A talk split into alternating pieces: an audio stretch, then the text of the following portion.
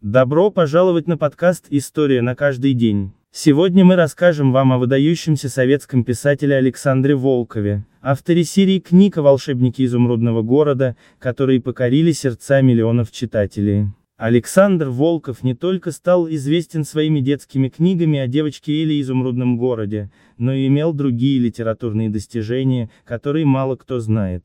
Хотя литература стала основным родом его деятельности, начало его карьеры было связано с образованием. Александр Милентьевич Волков родился в 1891 году в Усть-Каменогорске в семье отставного унтера-офицера. Он получил математическое образование в Томском учительском институте и работал учителем в разных местах, включая село Колывани и Усть-Каменогорск. В течение всей своей жизни Александр Волков был посвящен познанию. Он всегда стремился к знаниям, самостоятельно научился читать, изучал языки. Еще до революции он начал писать свои первые литературные произведения, включая стихи и пьесы, но тогда ему и в голову не приходило, что литература станет его профессией.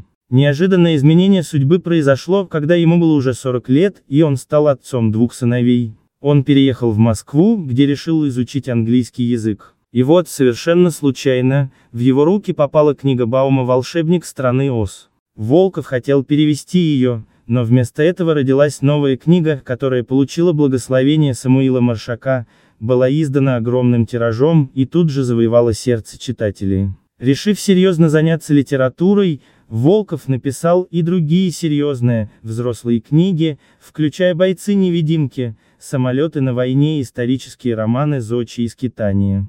В годы войны он создавал патриотические радиопьесы, а на его стихи создавались песни. Однако его юные поклонники неустанно просили продолжения истории Эли. В конце концов, писатель сдался. Он написал еще пять книг о приключениях Эли и ее друзей, а последняя из них, «Тайна заброшенного замка», была опубликована посмертно в 1982 году, незадолго до его смерти в 1977 году.